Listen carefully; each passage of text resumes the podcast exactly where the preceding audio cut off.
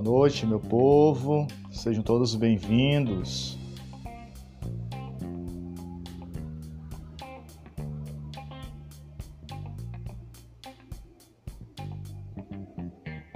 Boa noite. Sejam todos bem-vindos. Vão entrando, vão convidando outras pessoas para participarem dessa live.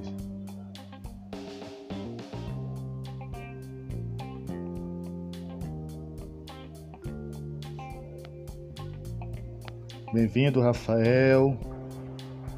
Beleza.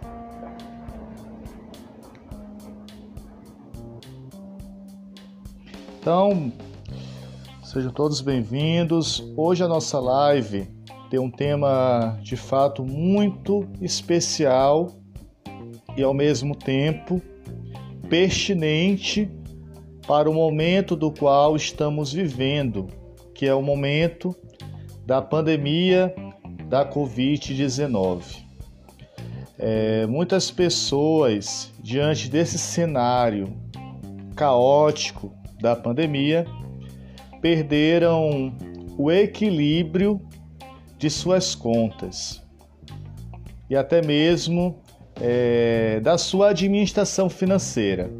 E por esse motivo, nós iremos hoje tratar em nossa live sobre o tema A Educação Financeira em Tempos de Pandemia.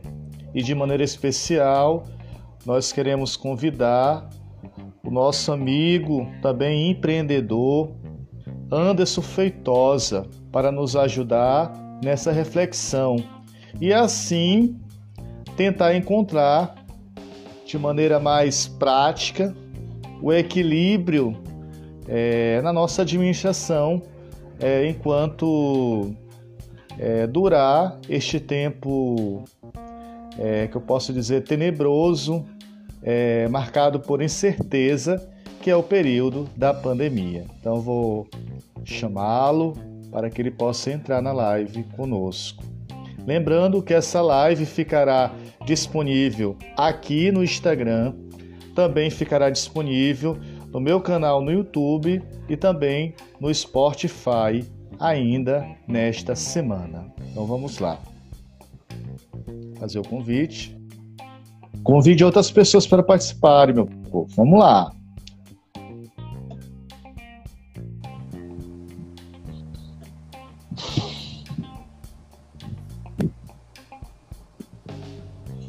Alô? Oi. Oi, está me ouvindo bem, meu amigo? Diga aí, meu amigo. Tudo bom, Ramon? Tudo bem, seja bem-vindo. Obrigado por, por, aceitar esse convite, meu irmão. Obrigado, Ramon. Obrigado, brother. Tô, tô muito feliz de estar aqui. Para mim é sempre um prazer estar aqui é, dentro do Instagram ou qualquer outro ambiente na internet, né? Tratando desse tema, que é um tema que, que eu sou apaixonado, um tema que eu considero de extrema importância e que eu acho ainda muito escasso aqui no Brasil, principalmente entre os jovens, entre o pessoal que está começando a vida. Então, é, eu, que fico muito honrado e muito feliz e alegre de estar aqui conversando com você sobre a educação financeira no ano que foi tão marcante aí para nossa, para o mundo inteiro, né? Eu ia falar para nossa sociedade, mas é para o mundo inteiro.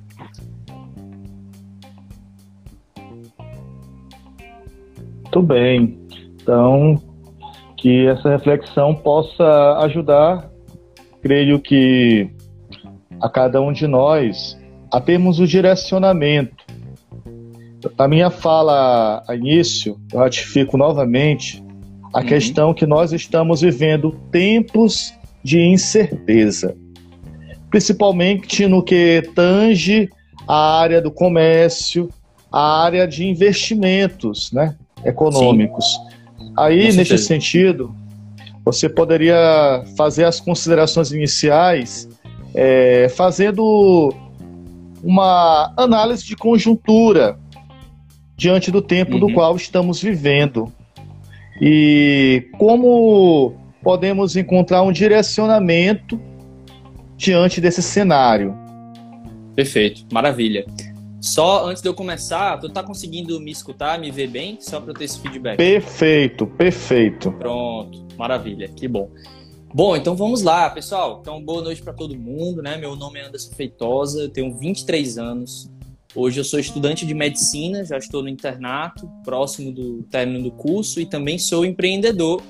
É, hoje essa parte do empreendedorismo é mais um hobby para mim, né? Eu faço aqui pela internet, de forma digital, mas gosto muito, né? Tenho muito esse perfil empreendedor, então eu trato isso como um grande aprendizado para minha vida também. E aí hoje eu estou fazendo conteúdo aqui sobre essa parte de finanças, investimentos, né, educação financeira, que eu considero muito importante, que é uma área que eu gosto muito, gosto muito de estudar sobre, de ler sobre também. E o Ramon me trouxe aqui para a gente trazer todas essas reflexões sobre a conjuntura atual e como a educação financeira pode ajudar nisso tudo. E eu gosto de começar falando o seguinte, Ramon, é, é essa conversa sobre a educação financeira muitas pessoas não, não enxergam isso logo no, no, primeiro momento, mas ela é uma conversa muito mais sobre o comportamento humano, sobre as nossas formas de lidar com, com as emoções, com o autocontrole. Então, é uma conversa que envolve muito a parte psicológica, que envolve, que envolve muitas vezes até a parte espiritual. E pouca gente associa essas coisas, mas eu identifico muito uma correlação entre a educação financeira e essa parte da saúde mental, da saúde espiritual das pessoas. Eu, como católico e como estudante de medicina e como educador financeiro, né, eu consigo correlacionar essas coisas de uma forma muito clara na, na minha visão. Então, tratando primeiro do ano de 2020, que foi um ano marcado por essa pandemia aí de proporções globais, né? É, com uma velocidade e com eu diria assim, um terror que a gente já nunca tinha visto antes. Talvez porque a nossa mídia está muito mais globalizada, está muito mais acessível hoje em dia, então tudo ficou muito mais rápido e isso assustou mais as pessoas, né? Primeiro falando desse contexto, é, o, o ser humano ele busca constantemente a estabilidade. Isso é uma natureza nossa. Então, no, nosso cérebro ele foi programado para buscar aquilo que é estável aquilo que é seguro. Nós estamos constantemente buscando a segurança nos nossos ambientes, nas nossas atitudes e nas nossas escolhas. Só que aí o grande desafio do empreendedor, o grande desafio do investidor é exatamente lutar contra esse instinto constante de buscar a estabilidade. Por um motivo muito simples. A estabilidade, de fato, ela não existe. A estabilidade ela é uma utopia. Ela é uma coisa que o ser humano está sonhando o tempo todo, mas ela não existe. A gente acredita em alguns momentos que estamos protegidos pela estabilidade. Então a gente acha que o nosso salário vai ser eterno, que o nosso concurso vai ser eterno, que a nossa situação financeira e econômica será eterna, né? Que a gente vai ter tudo para sempre. A gente tende a acreditar nisso, porque é uma forma da gente se acalmar, da nossa mente ficar bem, né, com ela mesma. Mas é uma utopia porque a qualquer momento as coisas mudam. O mundo é dinâmico, a vida é dinâmica, o comportamento humano é dinâmico, a nossa mente é dinâmica e as nossas finanças também, o nosso dinheiro também, a economia global, a economia do nosso país, a economia da nossa casa também é dinâmica. Então eu acho que num primeiro momento, Ramon, a gente precisa começar falando da necessidade de saber lidar com mudanças, da necessidade de saber viver dentro de um mundo, de uma vida que está o tempo todo mudando. E a educação financeira ela faz parte disso. Não só em um ano de pandemia, não só em um ano como 2020, mas também nesses anos mais marcantes. Né? Eu acho que o momento realmente é muito pertinente para a gente trazer essa reflexão. Acho que eu fui claro, conseguiu entender o que eu quis dizer? Com certeza. Muito perfeito, muito bom. É, como é que você avalia este momento do qual estamos vivendo? Certo. É, bom, vamos, falar um pouco mais agora praticamente é, da parte econômica, da parte financeira. 2020 foi um ano que trouxe uma agitação econômica muito grande, né? Muito em parte por conta do Covid, né? Da, da Covid, na verdade, que é a doença. Então, quando essa doença começou a se espalhar a nível global, né? Isso aí nos mercados financeiros a gente sempre espera um movimento de cautela de grande parte dos investidores, dos grandes grupos econômicos. Eles preferem tirar o dinheiro do mercado e esperar que as coisas se esclareçam, porque é, tem até um investidor famoso que fala assim, sabe, Ramon? Os investidores não têm medo da notícia ruim, eles têm medo é da incerteza. Então, quando você sabe o que vai acontecer, mesmo sendo uma coisa ruim, você tem muito mais é, coragem de lidar com aquela notícia, de tomar uma decisão, do que no momento de incerteza. A incerteza é o que causa mais pânico para os mercados. Então, 2020 foi um ano marcado pela incerteza, como você falou muito bem no início da live. E essa incerteza trouxe uma queda muito brusca das bolsas de valores, né, dos mercados financeiros de uma forma geral. Em nível de economia mesmo dos países, é, graças a Deus o nosso mundo estava vivendo um momento em que muitos países, é, principalmente os de primeiro mundo, estavam com muito dinheiro em caixa. Ou seja, a gente está passando aí nos últimos anos por um momento de crescimento econômico a nível global. Então a maioria dos países estava conseguindo ganhar, juntar dinheiro. Isso ajudou muito a conduta dos governos no ano de 2020, porque você pode ver muito bem aí o Brasil apesar de não ser um país de primeiro mundo, conseguiu dar um auxílio emergencial durante muitos meses para sua população. Os Estados Unidos fez a mesma coisa, países da Europa fizeram a mesma coisa, né? Então, muitos países conseguiram ajudar a sua população por estarem vivendo um bom momento econômico. Agora, claro, de um certo modo, sempre essa agitação econômica vai trazer prejuízo, principalmente para os países mais pobres. Então, em momentos de incerteza, prioriza-se quem tem dinheiro, né? E quem tem dinheiro uhum. vai levar vantagem de uma forma ou de outra. É nesse ponto aí que, assim, economia não é a minha área, então eu não tenho como me aprofundar tanto assim em economia, mas do ponto de vista de finanças pessoais, o que a gente pode tirar como reflexão é o seguinte: é necessário que nós estejamos preparados para momentos como esse. Né? Tem um grande educador financeiro aqui no Brasil, Gustavo Cerbasi, que ele costuma dizer o seguinte: o imprevisto é sempre previsto. Ou seja, você nunca sabe o que vai acontecer, mas você sabe que vai acontecer alguma coisa. Você sabe que a qualquer momento pode vir um, um, uma, uma situação difícil, um contexto difícil, como veio o ano de 2020.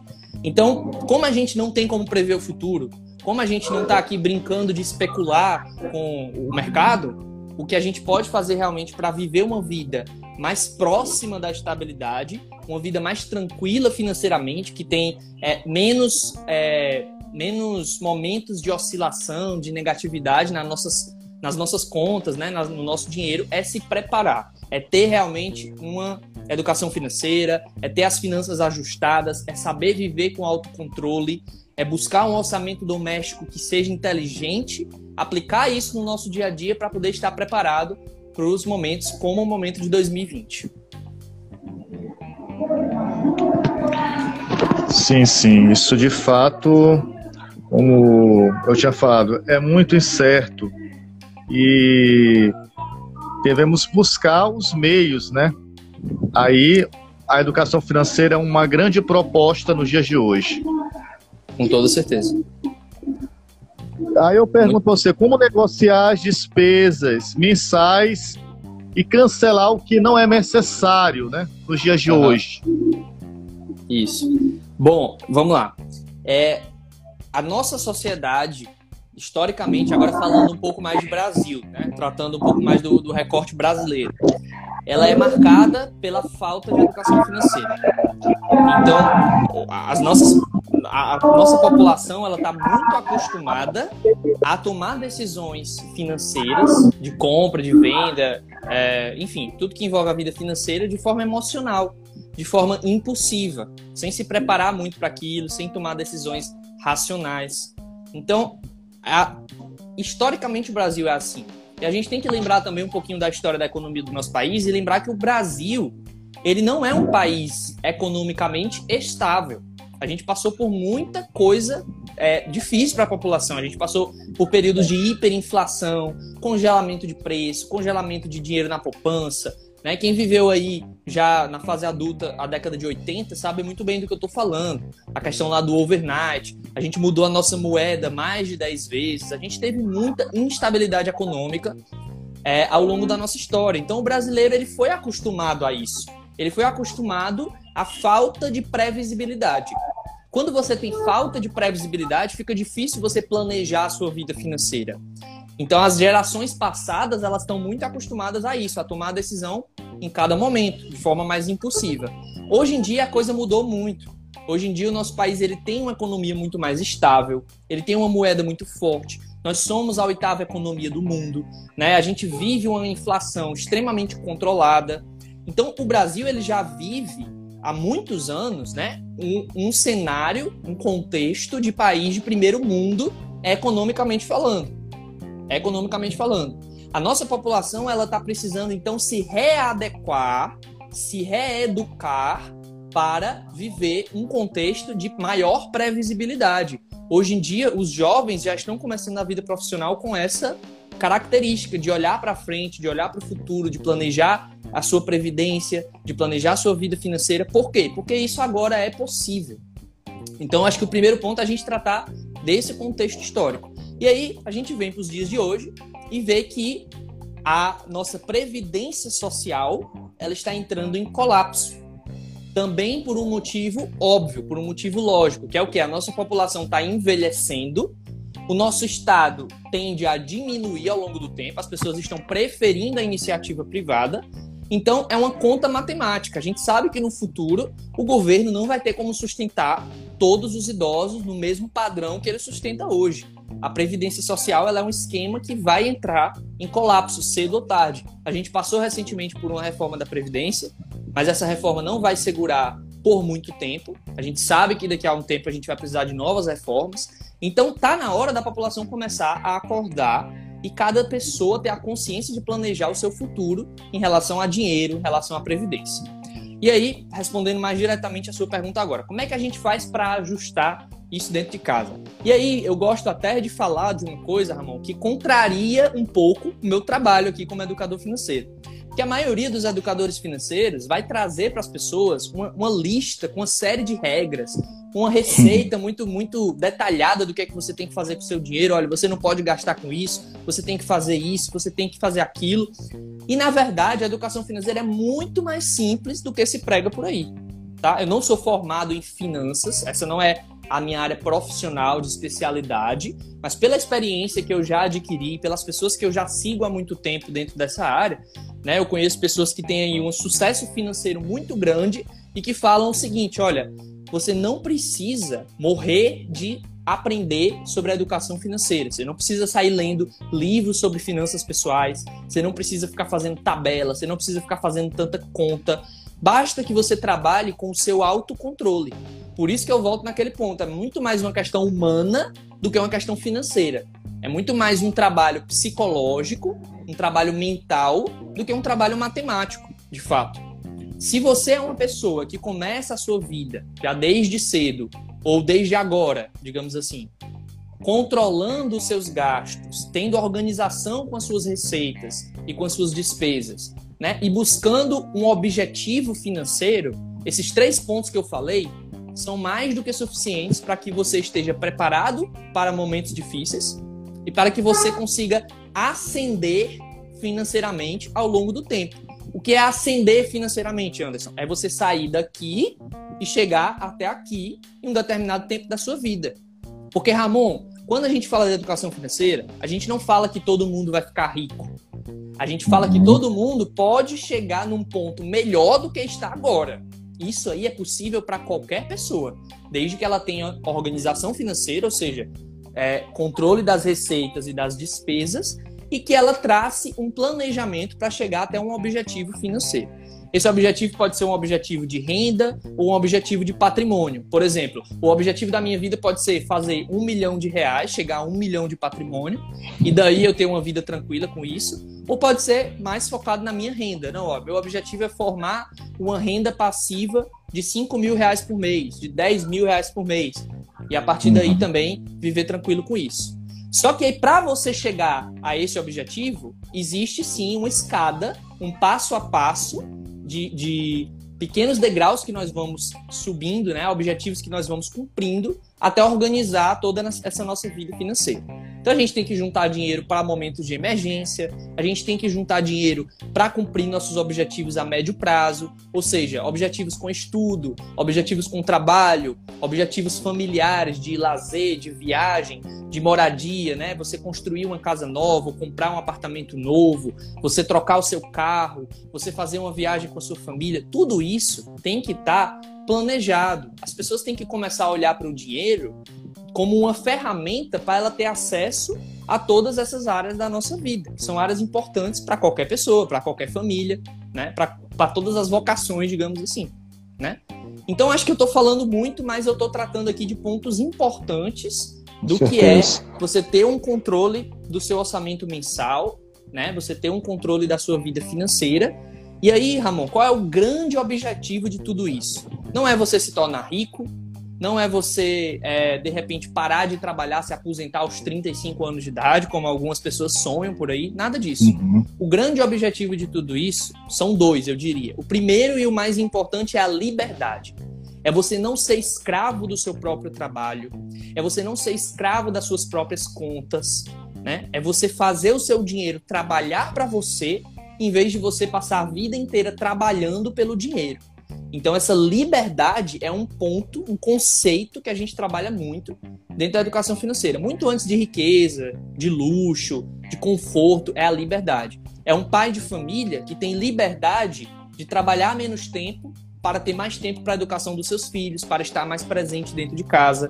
É uma mãe que tem mais tempo dentro de casa para acompanhar o crescimento dos filhos, se assim ela deseja. Né? É um profissional qualquer, um jovem qualquer, que não tem que ficar trabalhando 12, 16 horas por dia para poder pagar suas contas, porque ele tem a consciência financeira necessária para ter mais qualidade de vida, mais saúde. É o idoso que chega na terceira idade com um patrimônio que garante uma qualidade de vida para ele, que garante dinheiro para cuidar da saúde dele, que a saúde é cara na terceira idade. Tudo isso é o ponto da liberdade. Né? É o ponto da liberdade. E o segundo ponto é o ponto da realização pessoal. Nós, como, como católicos, Ramon, a gente prega muito a pobreza. Dentro da igreja, a gente escuta muito falar da pobreza. E as pessoas, às vezes, interpretam muito, muito mal o que é a pobreza para o cristão, para o católico. Quando a gente fala de pobreza espiritual, de viver a pobreza de Cristo, a gente fala de uma pobreza relacionada ao apego material. Então a gente está pregando ali o desapego, o desprendimento das coisas materiais, do mundo mas não significa que nós não devemos ter uma vida material equilibrada, né, bens materiais confortáveis para que a gente tenha uma realização pessoal, para que a gente cuide da nossa saúde, da nossa alegria, da nossa felicidade, que também faz parte da nossa vida aqui na Terra. Então, essa é a minha visão como educador financeiro, como cristão, como estudante de medicina, correlacionando todas essas coisas importantes que o dinheiro faz parte de tudo isso. O dinheiro é uma ferramenta que se correlaciona com tudo isso que eu estou falando. Perfeito? Muito bem. Boa colocação. É, a gente percebe muito, né, Anderson, que a pessoa auxilia, concilia muito é, a questão de focar em uma determinada área econômica ou até mesmo em empreender algo, comércio, e logo no gerar lucro, né? Uhum. E automaticamente no gerar lucro. É totalmente o Sim. inverso, né? Às vezes a pessoa não traça o objetivo coeso Isso. do seu projeto e aí às vezes foca mais no ganhar lucro. E, e aí acontece a, o, o desespero, que eu digo assim. A Muito pessoa fica naquela, naquela ansiedade de logo crescer, de logo se tornar uma grande potência econômica. Sim. E aí acontece muitas das vezes a pessoa cai no desespero, na desmotivação e aí cai no pessimismo. Exatamente. E aí logo de aí logo logo a pessoa ela se desmotiva e diz logo, rapaz, o meu negócio não vai dar certo. Por hoje, basta. Vou desistir disso. É Principalmente assim. as pessoas autônomas que têm o seu negócio e aí querem crescer da noite para o dia. E aí, às vezes, a gente percebe que é, tudo é gradual. Você vai se tornar, vai se formar em medicina. Pode observar que você vai montar o seu consultório um dia, consultório médica, alguma determinada área, uhum. mas para você fidelizar paciente, se for num, agir como médico autônomo ainda, senão, a não ser se for concursado é, pelo Estado ou algum órgão federal. Mas você vai ter o tempo para fidelizar seus clientes, para fidelizar seus pacientes. Exatamente. Tudo é algo gradual. E às vezes a gente observa isso, que a pessoa é, é marcada pelo, pelo pragmatismo. E ainda mais pelo ativismo, que é a vida frenética e, e muitas das vezes isso interfere no profissional. E isso. aí, por isso que muitas das pessoas vivem uma vida sem esperança e o insucesso, com certeza, vem na sua vida profissional, na sua vida econômica. Perfeito. E, e isso eu queria ressaltar. Aí. É, deixa, eu, deixa, eu, você... deixa eu comentar aqui essa, esse ponto que tu tocou, Ramon, porque tu falou, tu falou verdades absolutas nessa tua fala agora, né? E a gente trata muito dentro da educação financeira desse conceito de longo prazo. Quem acompanha meu trabalho aqui na internet vai ver o quanto eu sou radical ao pregar o longo prazo. Ou seja, eu insisto para as pessoas diariamente de que dentro dos investimentos, como em qualquer outra área da nossa vida, as boas coisas, as boas conquistas, aquilo que é dura, aquilo que é eterno, só vem no longo prazo. Né? O maior investidor do mundo ele fala isso. Tudo que vem rápido acaba indo rápido demais também. E Ramon, a gente consegue constatar isso na prática com muitos exemplos. Você quer um exemplo melhor do que uma pessoa? Ó, vamos falar, a gente está falando de dinheiro, né? Vamos falar do exemplo mais, do exemplo mais rápido, digamos assim, do exemplo de maior é, euforia que existe dentro do processo de ganhar dinheiro, que é aquele cara que ganha uma herança muito grande ou ele ganha na loteria. Vamos supor assim, mais de 90% das pessoas que ganham heranças, recebem heranças, né, ou ganham prêmios de loteria, elas perdem o patrimônio quase que inteiramente em menos de 5 anos. Né? Por quê? Porque aquela pessoa ela não teve o processo que nós fazemos aqui enquanto educadores financeiros de se preparar para construir um patrimônio. É isso que a gente prepara as pessoas aqui. Não, ela, ela simplesmente recebeu uma grande quantidade de dinheiro sem estar preparada para lidar com aquilo. Então ela vai botar tudo a perder, porque o ser humano tem essa natureza. São raros os casos que conseguem perpetuar isso, né? dentro das finanças é assim, dentro do mundo empresarial a mesma coisa. Você falou dos, dos autônomos, dos pequenos empresários, dos médios empresários, que tem muita pressa para gerar, para gerar lucro nos seus negócios e viver desses lucros muito rapidamente.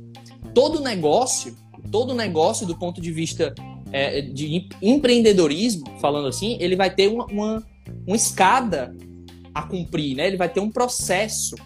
Então ele vai ter a fase inicial, ele vai ter a fase de crescimento agudo, depois ele vai estabilizar esse crescimento, ele vai se tornar um negócio perene ao longo do tempo. Nem todos conseguem chegar lá, mas toda empresa que teve sucesso passou por todos esses passos. E aí as pessoas não têm tempo, é, não, não têm paciência para esperar o tempo deixar isso tudo acontecer, né? Tratando de 2020, não foram poucos os negócios que quebraram. Eu Verdade. lembro que no começo da pandemia, né, e isso é uma situação muito triste, porque a gente vê muitas famílias que dependiam de pequenos negócios, que dependiam de médios negócios, que estão aí passando sufoco até hoje, porque quebraram em 2020. Na minha cidade mesmo, que é Fortaleza, uma cidade grande, a gente passa é, por muitas ruas e negócios conhecidos que a gente frequentava com, com uma certa né, frequência, a gente via que estava fechando. Aqui em João Pessoa, onde eu estou agora morando, a mesma coisa. Acredito que em São Luís tenha, você tenha se deparado com essa situação com também. Certeza.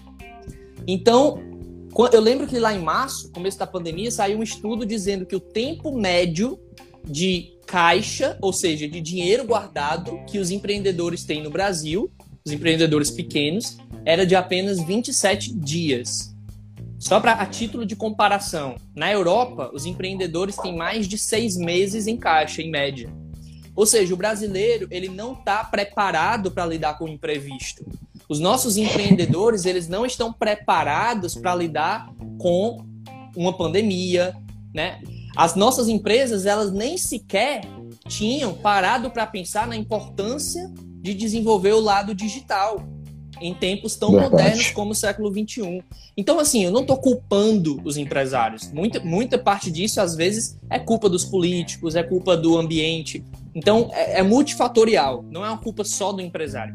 Mas os empresários de maior sucesso, aqueles que vão mais longe, são os que têm mais visão, são aqueles que estão preparados para momentos como esse, são aqueles que olham para o seu negócio como uma construção a longo prazo e não simplesmente uma forma de estar tá ganhando dinheiro e gastando tudo.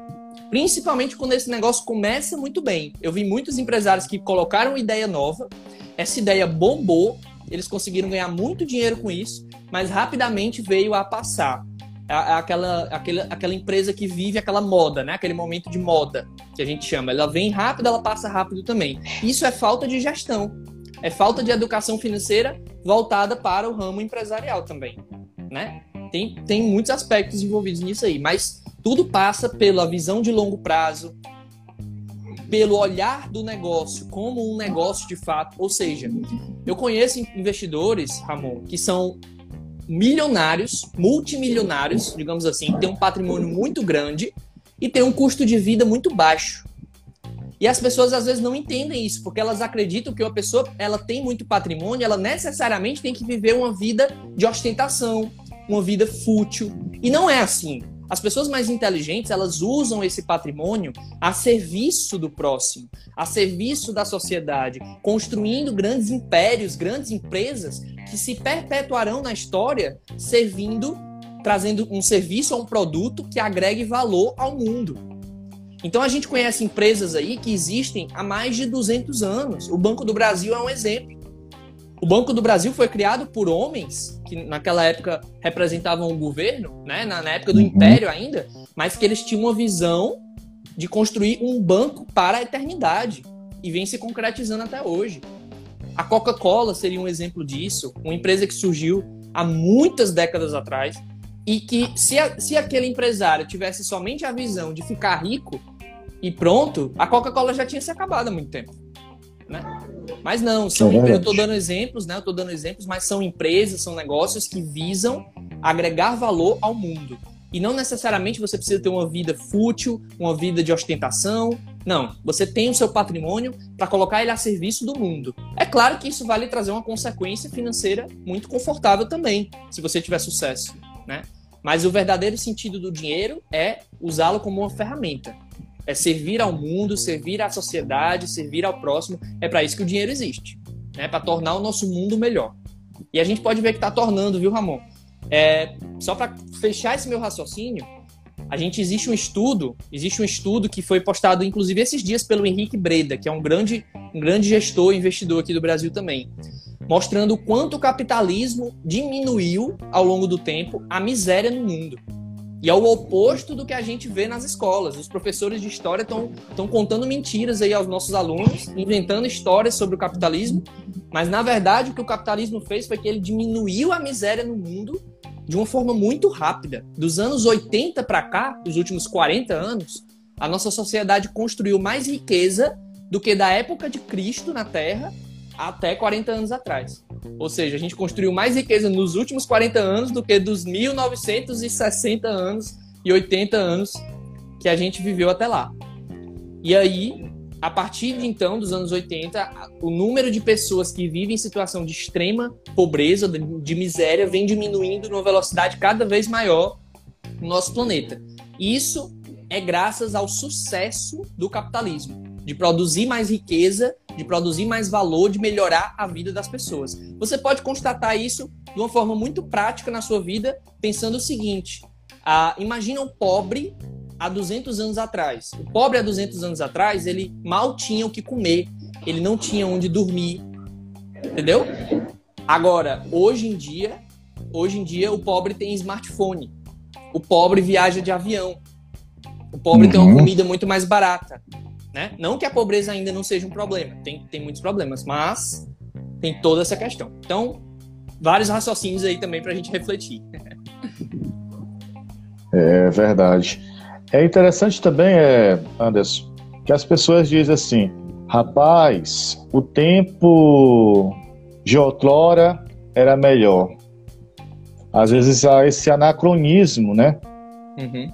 E esse é, é, é, o grande, é a grande problemática dos nossos tempos, de fazer o inverso, de comparar tempos de 20, de 50 anos atrás com tempos de hoje. Isso Sim. é um anacronismo.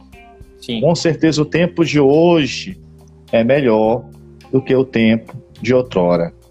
Perfeito. A gente percebe isso é, no avanço tecnológico, no avanço científico. Olha, olha as estradas, né? A questão da aviação. A medicina. Até a, a, a, a, medicina, em relação também à questão do, da medicação. Uhum. Eu estava tava vendo um estudo, né? Em relação também a esses medicamentos que se usam na área de é, da psiquiatria, os calmantes, como hoje evoluiu o muito. efeito o efeito colateral são mínimos. Isso. Então, às vezes a gente faz esse anacronismo. É preciso perceber, analisar a história e a sua conjuntura e perceber também dentro dela os seus benefícios e os seus malefícios. Às vezes a gente rotula tudo somente com um aspecto é, maléfico, uhum. principalmente no que, no que tange como progresso e como é, revolução tecnológica. Exatamente. Olha o benefício da internet hoje. Estamos tendo a possibilidade de trazer um, fazer um, promover uma live. Você que está que está em João Pessoa, João Pessoa. Eu, eu estou em São Luís. Olha, olha o benefício, né? Além fronteira, de fato. Muito é favorável. Então é preciso é olhar a história e perceber os seus benefícios. Às vezes acontece que a gente é, a gente é movido por ideologias. E as ideologias às vezes ajudam a rotular a história para um lado totalmente inverso do que é o real, do que de fato condiz com a coisa em si. Isso, perfeito. E você vê que tudo isso passa de uma forma ou de outra, né, eu diria até bem diretamente, pelo dinheiro. Porque uhum. tudo que foi criado de bom né, ao longo dos últimos anos, das últimas décadas, dos últimos séculos, foi devido a uma maior circulação, a maior criação de riqueza, de dinheiro, de fato. Né? Nosso mundo, as pesquisas são financiadas pelo dinheiro, as empresas são criadas pelo dinheiro. Então, isso que a gente está fazendo aqui hoje, essa live aqui na internet, para quantas pessoas quiserem assistir, de uma forma gratuita, de uma forma acessível, isso aqui foi graças a um bilionário que teve a ideia de comprar essa rede social aqui, que é o Instagram, e aperfeiçoar ela com seu dinheiro, né? Então é, é, é disso que eu tô falando quando eu falo de você usar o seu patrimônio a favor do mundo, não só para você, né? Não só para você. O dono aqui do Instagram, do Facebook, que é o Mark Zuckerberg, você já deve ter escutado falar dele. Uhum. Ele, ele não é lá, ele não é lá esses exemplos todos de vida moral, mas a gente não está aqui para falar disso.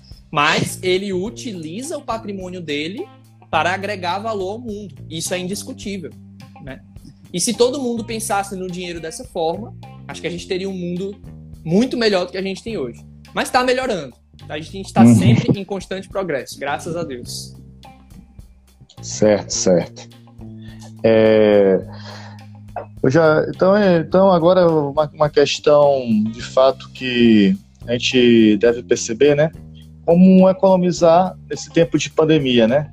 Sim. Eu creio sim. que uma palavra deve ressoar em nossos lábios nessa noite, também para os demais que irão nos assistir ou ouvir no podcast, é a palavra equilíbrio, né? Perfeito. Uma, a, o equilíbrio é tudo em nossa vida. Aquilo que Aristóteles chama da justa medida. É você colocar, é colocar a balança no mesmo peso. Perfeito. E aí, aí isso é capaz também de nortear a minha vida enquanto aspecto econômico, a minha vida também no aspecto também que eu posso dizer psicológico, emocional, afetivo. Então, exatamente. Eu, então, você possa ressaltar um pouco para para cada um de nós acerca é, desta economia equilibrada. Perfeito. É, esse ponto, mais uma vez eu insisto, né, dessa questão psicológica, dessa questão psiquiátrica. Você citou Aristóteles, né? Eu gosto muito de Aristóteles, né? Cara, muito gente boa que eu conheci. Mas é o seguinte, é, existe uma, a, a, existe um desenvolvimento da filosofia que passa pela lógica que a gente chama de lógica aristotélica, que foi Aristóteles que desenvolveu a lógica filosófica como nós conhecemos hoje em dia. E alguns psiquiatras hoje em dia, Ramon, utilizam da lógica aristotélica nas suas terapias a nível psicológico, né? Porque existe a psicologia que faz parte da psiquiatria? Então, essa lógica aristotélica, por que eu estou tocando nesse ponto tão filosófico assim, para a galera entender, né? Uhum. Ela é a parte da filosofia que é desenvolvida na nossa educação que nos faz ser capazes de tomar decisões racionais. Sem a lógica aristotélica, nós nos afastamos cada vez mais de decisões racionais e nós passamos a agir com o instinto, o instinto animal. Boa, boa. Né? Então, assim, quanto mais a gente se afasta da educação pautada na lógica aristotélica, né, que é a, a, de fato o que abriu as portas da filosofia para todo o desenvolvimento da inteligência civilizacional da sociedade, né? mais a gente se aproxima do comportamento animal. qual é o comportamento animal? É agir pelo instinto, agir pelo impulso, agir pela emoção. Então, a pessoa ela tem que começar a buscar esse desenvolvimento da inteligência emocional, né, da inteligência racional, de tomar decisões equilibradas, como você falou, essa palavra equilíbrio tem tudo a ver com essa história, para conseguir ter sucesso nas suas escolhas. Porque se você começa a tomar decisões puramente impulsivas, instintivas, você vai ter o mesmo resultado que um animal tem. Qual é esse resultado? Você vai sobreviver, pura e simplesmente.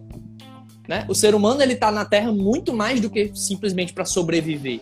A gente quer ter uma vida próspera. A gente quer ter um resultado muito bom. A gente quer agregar valor. Para isso, a gente tem que fugir dos nossos instintos, do nosso impulso e começar a pensar, começar a raciocinar. Isso também é um problema da nossa sociedade hoje em dia, viu, Ramon? A nossa geração, quanto mais jovem a gente pega aí, mais está se perdendo a capacidade de raciocínio, a capacidade de pensamento, né, de filosofia, de fato. E isso aí atrapalha muito as decisões na vida adulta. E agora contextualizando para o ponto de vista da economia. Economia, Ramon, é simplesmente autocontrole. Autocontrole. Porque o que acontece? Existe um livro, eu tô até com ele. Não, tá ali fora, desculpa. É O Homem Mais Rico da Babilônia. Esse livro eu já li aqui, já mostrei muito pro pessoal que me segue. E ele traz depois ensinamentos. Eu, depois você manda foto, viu? Manda, colocar. Mando, claro. Claro, eu vivo falando desse livro aqui no Instagram, né? O Homem Mais Rico da Babilônia. Esse livro, ele traz ensinamentos sobre a riqueza, sobre a, as finanças pessoais, que são ensinamentos milenares, que vêm lá desde a época dos babilônicos, lá do, do Império da Babilônia, que foi 5 mil anos antes de Cristo. Então, é muito tempo, muito tempo mesmo né? E desde aquela época, olha como, é, como isso é forte, né? Que se traz até hoje esses ensinamentos. Desde aquela Sim. época, os babilônicos diziam o seguinte: olha, qualquer pessoa é capaz de poupar 10% do que ganha. Qualquer pessoa é capaz de poupar 10% do que ganha. E é um ato simples, é uma decisão racional. A partir do momento que você recebe o seu dinheiro, se você fizer esse, tiver esse hábito, né? Cultivar esse hábito de vou guardar 10%, né? Ou quem quiser guardar mais, guarda mais, mas pelo menos 10%. E vou viver com 90%, porque cá entre nós, amor. Não importa muito quanto você ganhe. Você não muda muita coisa na sua vida você viver com 90% ou com 100% do que você ganha. Não muda muita coisa.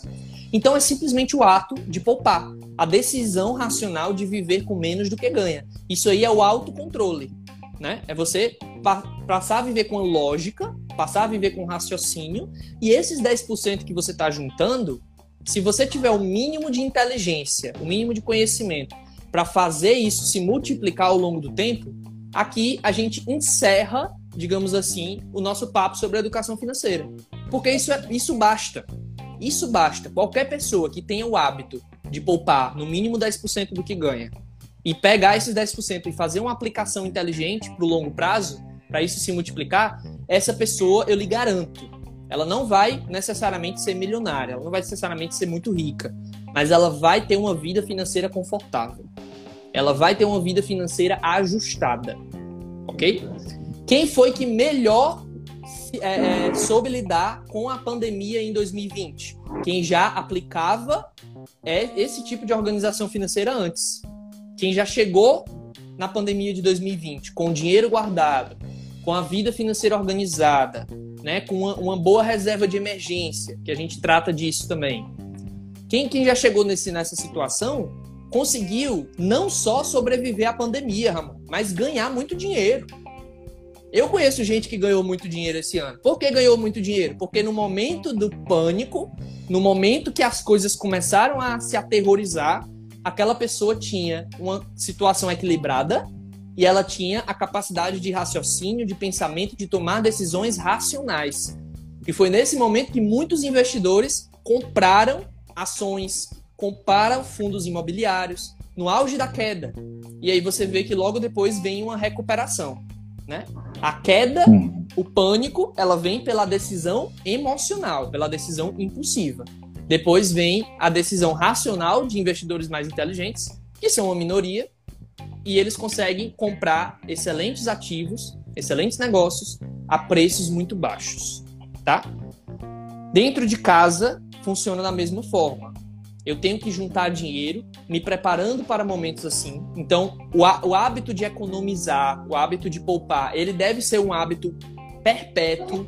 Não é para você economizar só na crise, não é para você economizar só durante a pandemia, isso tem que ser um hábito perpétuo para que nos momentos de crise você viva com mais tranquilidade, para que você tenha um maior conforto, para que você não se abale. Mas aí, beleza, Anderson, essa conversa toda é muito bonita, mas eu não sabia disso, eu tô sabendo disso agora. E eu queria saber o que é que eu faço agora, que eu tô no meio da pandemia, eu tô com salário reduzido, eu tô ganhando menos, a minha empresa quebrou. Como é que eu faço para ajustar a minha vida. Aí ninguém faz mágica, ninguém vai fazer milagre. Você precisa ter uma redução de custos eficiente. Você precisa botar no papel o que é que você está gastando, quais são as suas despesas, elencar prioridades nesse momento e tentar reduzir ao máximo esses custos para você sair dessa situação. No momento que você sair dessa situação, aí a gente volta para um contexto normal e tenta fazer a sua vida prosperar. Mas primeiro, listar as despesas. E isso aí é um trabalho, Ramon, familiar. É um trabalho que tem que sentar marido e mulher. Se os filhos já tiverem uma idade para participar, é interessante que os pais escutem os filhos também, participem, né? E comecem a listar prioridades. É importante um pai ou uma mãe chegar para os seus filhos, chegar para o cônjuge, né? Para o marido, para a mulher, dizer: olha, a gente vai precisar cortar isso, a gente vai, vai precisar cortar essa saída no final de semana, a gente vai precisar cancelar essa viagem, a gente não vai poder trocar o nosso carro agora, a gente vai precisar economizar nesse ponto, eu vou ter que cortar a TV a cabo. Coisas simples do dia a dia, mas que toda família tem que fazer de uma forma que caiba dentro do seu bolso. Caiba dentro do seu bolso. Não existe milagre, você vai ter que cortar gastos. Cortar gastos é muito ruim, a gente sabe que é ruim, né? Acaba com, com o padrão de vida da família, né? Diminui ali o lazer, diminui o descanso, acaba estressando um pouco o convívio familiar. A gente sabe disso. Mas é uma situação emergencial. É uma situação emergencial. E aí cabe agora a todo mundo tomar o ano de 2020 como uma reflexão para que a gente se prepare, porque a gente sabe que ao longo da nossa vida virão muitas crises, virão muitos momentos difíceis, né? E para que a gente não tenha que passar por um, uma situação tão dramática nas crises que vierem no futuro, né, nos problemas que vierem a surgir futuramente. Então, acho que do ponto de vista de orçamento doméstico, de economia doméstica, é, é mais ou menos isso. Né? Tudo começa aqui, tudo começa no autocontrole, em desenvolver a capacidade de tomar decisões racionais, em pensar o que é que você quer fazer com o seu dinheiro, planejar a sua vida, ter objetivos financeiros. O objetivo começa no, nas coisas pequenas. Né? Eu, ó, eu tenho um objetivo de viver com 80% do que eu ganho. Né? O próximo objetivo é juntar uma boa reserva de emergência. Né? Meu próximo objetivo é comprar uma casa própria, para que eu não precise mais ter uma despesa do aluguel. E assim a gente vai subindo a nossa escadinha da vida financeira e tendo uma vida cada vez mais equilibrada. Beleza? Perfeito, perfeito. Nesse sentido também, Anderson, é, adentra aquilo que nós chamamos de renda extra, né? Sim. Quando Sim. se há o equilíbrio, consequentemente, eu irei ser capaz de ter uma renda extra nos momentos de dificuldades, né? Sim, muito bem, muito bem lembrado. É, e esse é um ponto que a gente toca muito também, porque a maioria das pessoas que chegam com problemas financeiros, né, elas pensam, elas se desesperam logo quando a gente fala que tem que cortar gastos, né? Ah, mas aí eu vou cortar isso, eu vou deixar de ter isso, eu vou deixar de ter aquilo, porque é uma situação desconfortável. É uma situação desconfortável. Só que aí as pessoas esquecem que existe uma via muito mais eficiente para você sair do, do, da situação que você está apertada, que é a renda extra. Que é você buscar uma renda a mais, você buscar uma segunda fonte de renda, você buscar uma renda extra. Isso é muito mais eficiente do que cortar gastos. Cortar gastos funciona em situações emergenciais. Mas se você quer ter uma vida mais confortável ao longo do tempo, subir o seu padrão de vida, não tem segredo. Trabalhe mais. Trabalhe mais. Às vezes as pessoas esquecem disso. Ah, eu queria, eu queria conquistar isso, eu queria conquistar aquilo. Trabalhe mais. Né? A gente vê, às vezes, um, um, pessoal assim falando coisas absurdas, tipo, ah, eu vou pegar 10 mil reais e eu vou investir num curso de trade para poder eu conseguir comprar e vender ações muito rápido e multiplicar isso, e daqui a pouco eu vou fazer uma renda de tantos mil por mês fazendo trade. E a gente pergunta assim, cara, tu já pensou em de repente arrumar um, um, um emprego de quatro horas num período da tarde que tu tá livre, né? Tu já pensou em de repente se qualificar profissionalmente, ou seja, fazer uma, uma pós-graduação, fazer um curso especializante para poder daqui a um tempo tu ter um salário maior? Né? Tu já pensou em buscar uma renda extra, fazer, talvez abrir um, um, um, empreendedorismo aqui pela internet, uma loja, um negócio, uma forma de ganhar dinheiro pela internet, ou de ir trabalhar à noite, ou de qualquer coisa do tipo? Isso é um caminho, Ramon, muito mais fácil, muito mais simples para você ganhar mais dinheiro, sair de uma situação que você está agora, do que você ficar tentando fazer o impossível por meio de investimentos ou qualquer outro ramo. Então, isso serve para qualquer família que esteja passando por uma situação mais apertada, né? Abram os olhos para a possibilidade de buscar uma nova fonte de renda, uma fonte de renda alternativa, uma fonte de renda extra, né? Eu conheço muitas, Ramon, eu conheço muitas famílias que passam por situações financeiras delicadas, né, desconfortáveis e que às vezes só um, uma pessoa trabalha. Ou seja, tem outra pessoa dentro de casa o dia inteiro sem gerar nenhuma renda. Né? Eu não estou aqui julgando o estilo de vida de cada casal. Né? Cada família se entende no seu estilo de vida. Mas se você está passando por uma situação delicada, por uma situação difícil financeiramente, você tem outra pessoa ali para lhe ajudar. E às vezes ela nem precisa sair de casa para buscar uma fonte de renda extra. Ela pode trabalhar pela internet, ela pode trabalhar à distância, ela pode arranjar um emprego que seja home office ou qualquer coisa do tipo. A minha namorada, ela estagia é, em regime home office. Então, ela ganha todo o dinheiro do estágio dela sem sair de casa, toda manhã em home office. Ela é um exemplo disso. Isso aí se encaixaria para muitas famílias, né?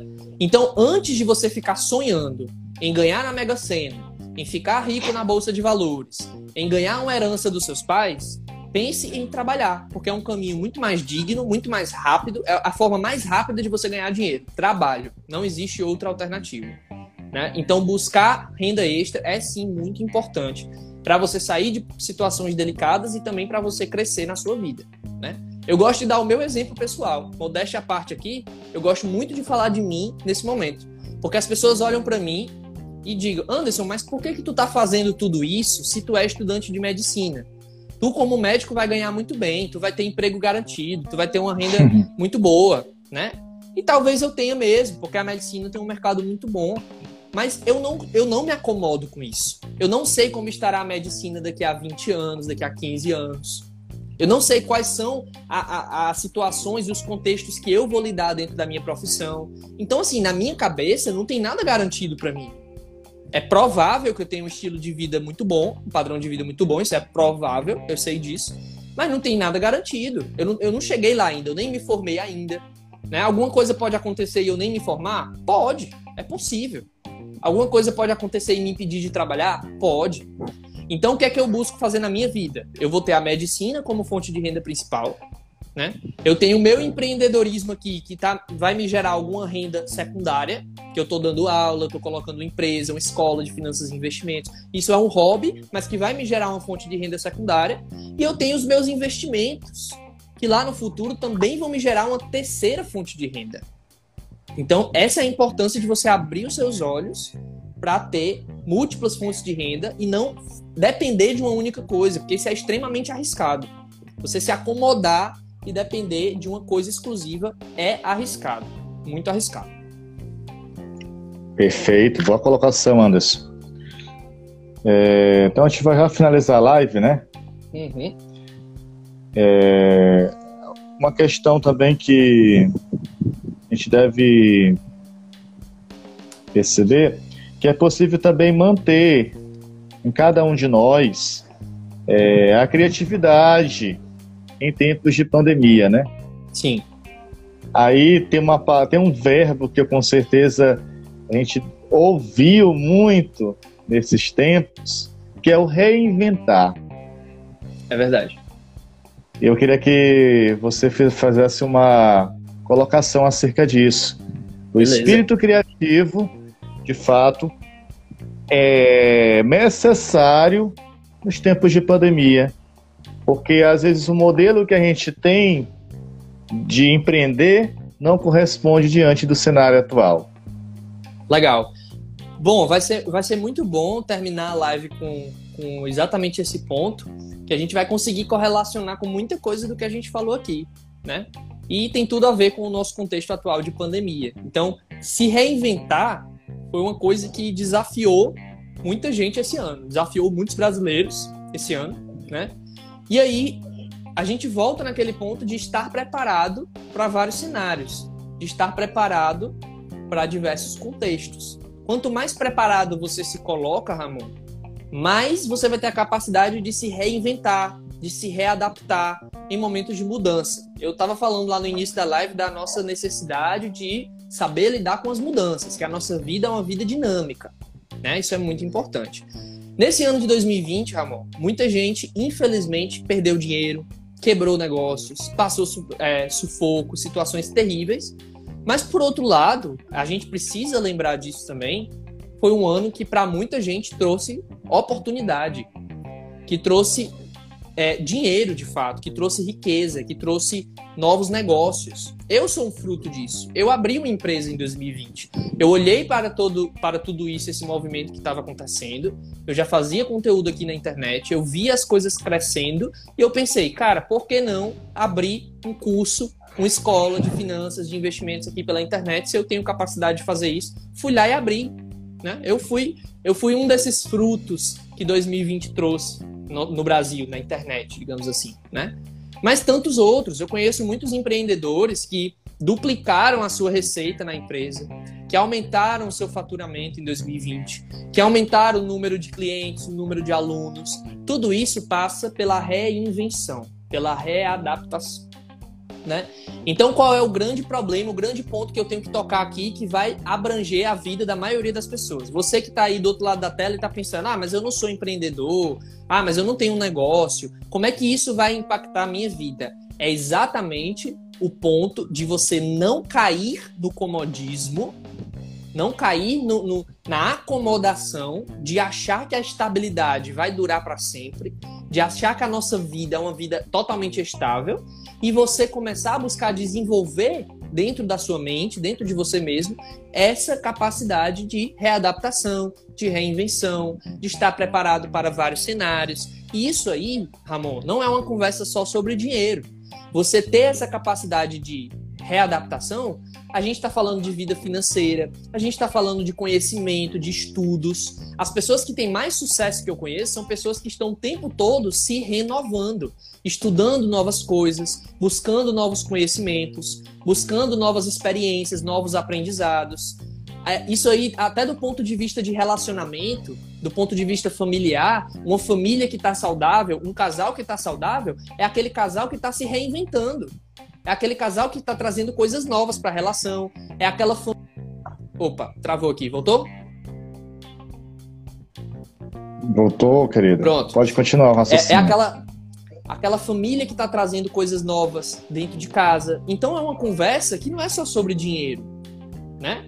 É sobre trabalho, é sobre estudo, é sobre relacionamento, é sobre espiritualidade, né? Espiritualidade, a gente que nós que somos católicos, né? A gente não fala que o evangelho é sempre algo novo. Como é que é algo novo se está tá escrito há, há dois mil anos, né? Ou, ou um pouco menos do que isso? Como é que é algo novo se já é uma leitura, se já é uma palavra tão conhecida? Mas o evangelho é sempre algo novo. Porque essa é a característica das coisas boas, é a dinâmica, é a mudança, é a novidade, né? E Deus ele traz isso no evangelho. Né? Jesus Cristo traz isso nas suas palavras do Evangelho. Então você vê que essa história de reinvenção não, tem, não é só crise, não é só dinheiro, não é só empresa, é tudo na nossa vida. A gente não pode perder a capacidade de se readaptar. A, a morte, a velhice, ela é exatamente isso. A, ao longo do tempo, a gente vai perdendo a nossa capacidade de readaptação, tanto fisicamente quanto mentalmente. E aí, com isso, vem a velhice, né? Vem o, o catabolismo do nosso organismo e vem a morte, consequentemente. É natural, mas é uma perda de readaptação. Então, é, essa conversa é muito legal. Eu adoro viajar aqui falando disso, porque a gente fala de filosofia, fala de religião, fala de medicina, Verdade. fala de dinheiro e tá tudo correlacionado. É a vida humana, é o comportamento humano, né? Então, sim, criatividade, reinvenção, readaptação são características de pessoas de sucesso. Se você quer ter sucesso na sua profissão, na sua vida financeira, né, nos seus relacionamentos, nos seus estudos, tenha essa capacidade de buscar sempre algo novo, de estar sempre se reinventando, de estar sempre lendo um novo livro, buscando novas experiências, fazendo um novo curso, buscando se deparar com novas realidades, porque o conhecimento é vasto, a gente tem aí o mundo inteiro para conhecer, a gente, a gente não sabe de nada, nós somos ignorantes, né? Todo mundo é ignorante, em certo ponto. Então, e quanto mais você tiver essa capacidade de reinvenção, eu garanto, mais facilidade você vai ter de sair de momentos difíceis, mais facilidade você vai ter de prosperar na sua vida financeira, profissional e pessoal.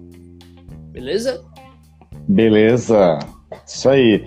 Esse tem um filósofo, né, como tu gosta de filosofia, uhum. Martin Heidegger. Martin Heidegger. Não, não conheço esse. Olha aí, já vou buscar depois. Heidegger é um filósofo, alguns consideram existencialista, mas ele nunca se declarou existencialista. Uhum.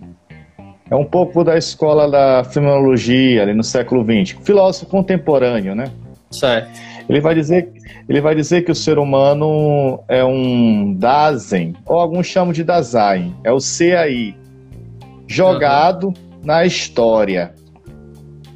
O que, que eu quero dizer com isso? É, tem tudo a ver com aquilo que nós estamos refletindo. Nós somos seres jogados em uma história, hum. em um contexto.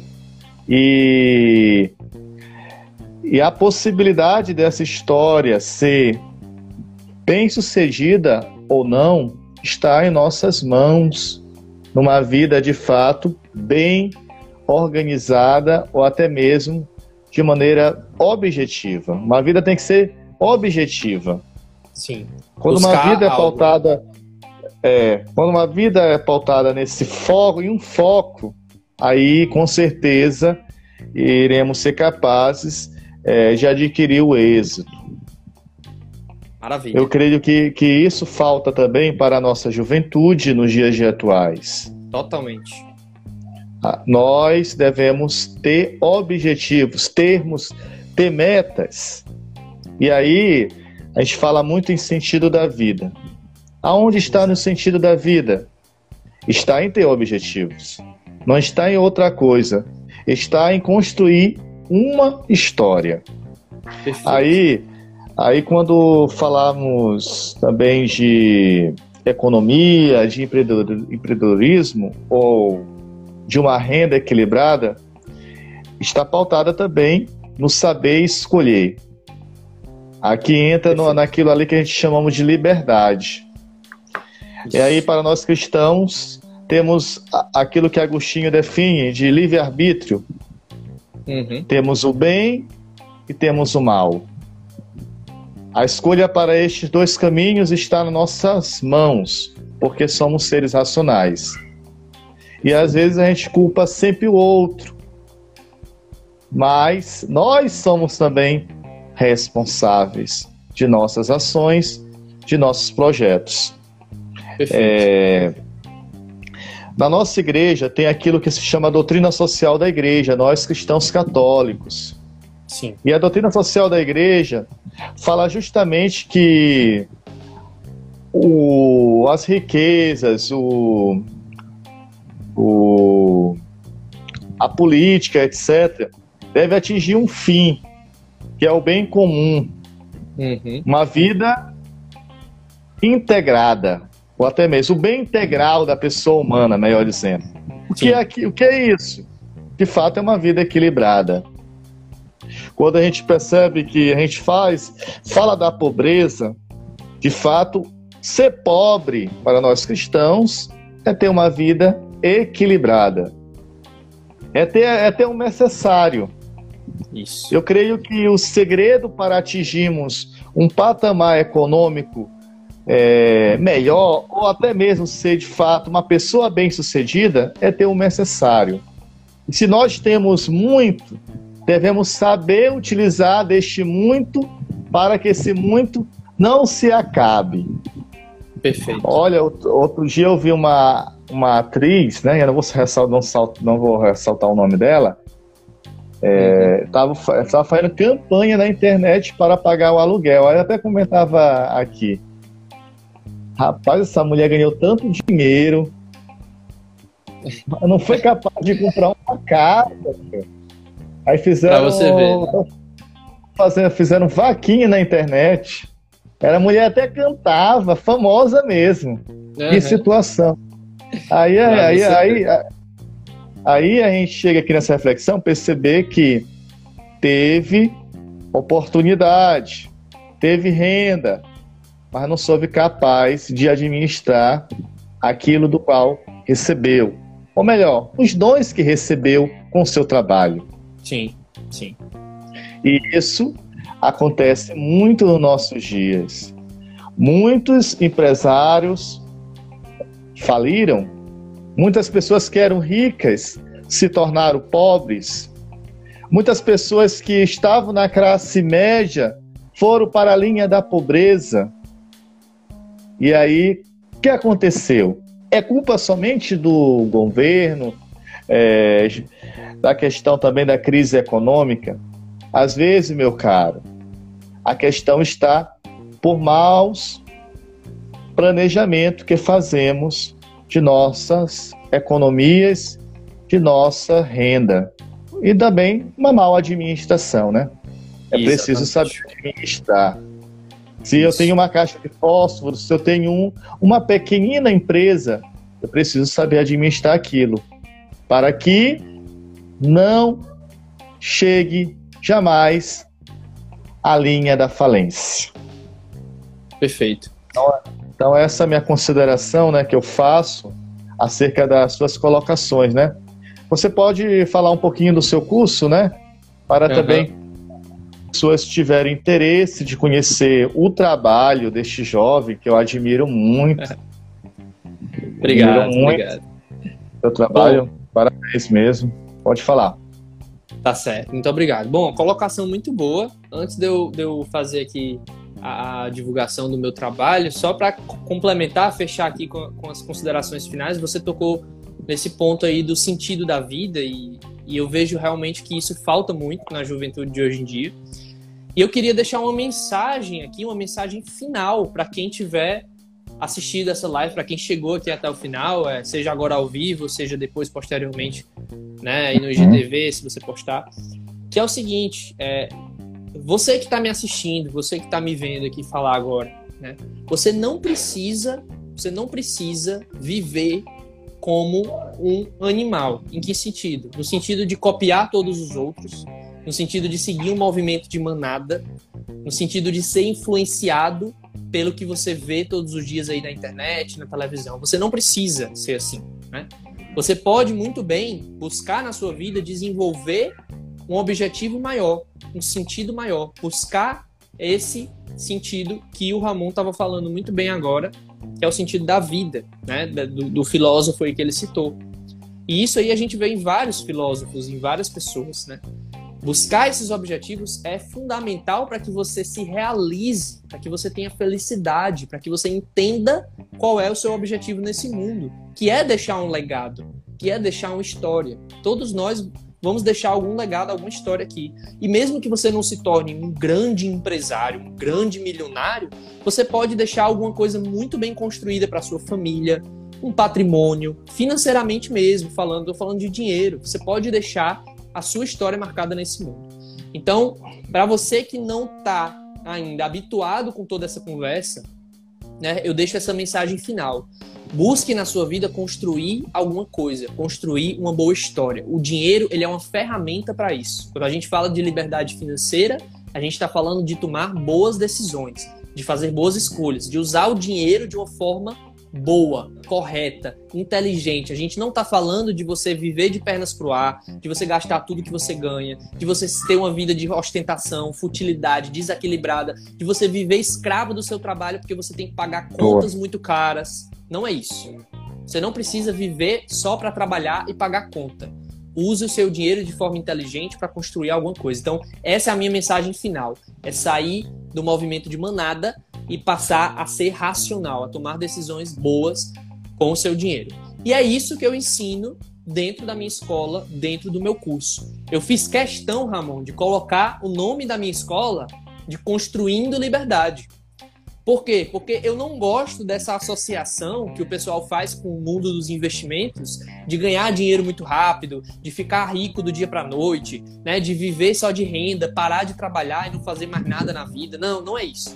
A gente está ali para construir liberdade. Então, sim, lá eu toco em todos os temas que a educação financeira abrange. A gente vai falar de renda, a gente vai falar de endividamento, a gente vai falar de orçamento, de finanças pessoais, gestão de dinheiro, alocação de capital, de tudo que os investimentos abrangem lá dentro. A gente vai saber todos os tipos de investimento, como é que mexe com bolsa de valores, como é que mexe com renda fixa, renda variável, tudo isso a gente aprende dentro da escola mas muito mais do que isso. Meu objetivo com essa escola é trazer uma mensagem de vida, de que as pessoas devem buscar o sentido, de que elas devem buscar um objetivo maior, de que elas devem viver para servir ao mundo, para agregar valor e para buscar a sua liberdade, que é muito mais relacionada às escolhas do que à quantidade de dinheiro que elas têm.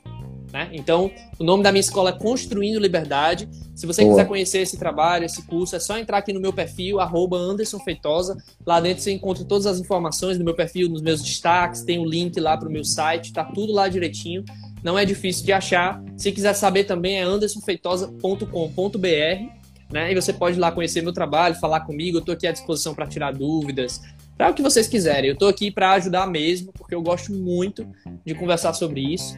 E Ramon, já deixando aqui o meu agradecimento, né? Foi uma conversa muito boa. Eu gosto demais de, assim, eu sei que muita gente se espanta quando escuta tudo isso. Eu gosto de viajar mesmo, eu gosto de falar de filosofia, eu gosto de falar de medicina, eu gosto de falar de religião, porque a minha vida é isso. Eu não tô aqui para ficar, para ser aqueles blogueirinhos, né, que fica famoso e vende muito e ganha muito, não. Eu tô aqui para mostrar quem eu sou. E eu sou esse, esse, menino, eu sou esse menino que, que estuda medicina, que gosta de filosofia, que é católico, né? E que gosta de educação financeira. Então eu tô, eu tô sempre falando de tudo isso junto. Porque para mim tem tudo a ver. É por isso que eu construo a minha vida dessa forma. Então, assim, agradeço muito por esse espaço, por a gente ter essa conversa maravilhosa, por você ter dado essa oportunidade aqui de conversar tão abertamente sobre esse tema. E fico aí super à disposição sempre que você quiser chamar. Depois a gente marca outras conversas também lá no meu perfil. porque eu acho que a gente tem tudo para se ajudar aqui, para agregar. Então, muito obrigado, boa noite e até mais. Boa noite. Deixa eu fazer meus agradecimentos, claro, né? Claro, claro. Antes de finalizar, cara, esse... Eu tenho esse trabalho de fazer essas lives, né? Nasceu no período da pandemia. Uhum. Eu trago várias temáticas para tentar dar sentido às, às pessoas que me seguem no meu canal. Isso é importante. Nós, como cristãos, como igreja, fazer também as pessoas é, terem contatos com esses conteúdos e a fim de direcionar a sua própria vida.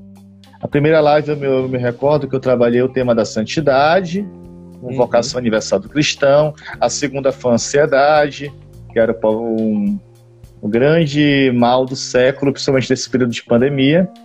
Teve sim, também uma sim. com o Matheus também, que é seu amigo. Sim. Foi muito, muito boa. E estamos juntos, né, nesse propósito, né? Quando você quiser vir a São Luís também, é, poderá fazer uma visita também, será bem-vindo. E assim construímos essa amizade, né? É, então, que Deus possa te abençoar, que viva Cristo Rei, que vamos celebrar Amém. próximo domingo, né? Isso. Que ele possa conduzir a sua vida, dando força, sabedoria também.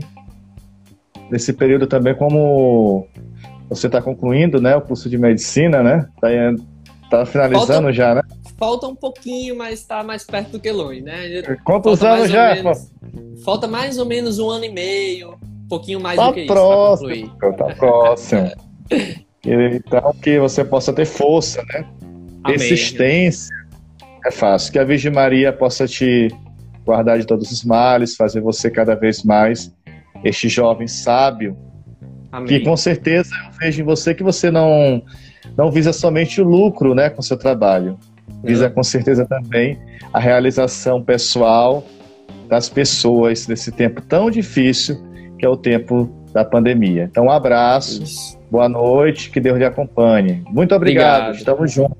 Obrigado, tamo Até junto, mais. Ramon. Igualmente, viu? Deus abençoe também. Até mais. Até mais. Tchau, tchau. Um abraço.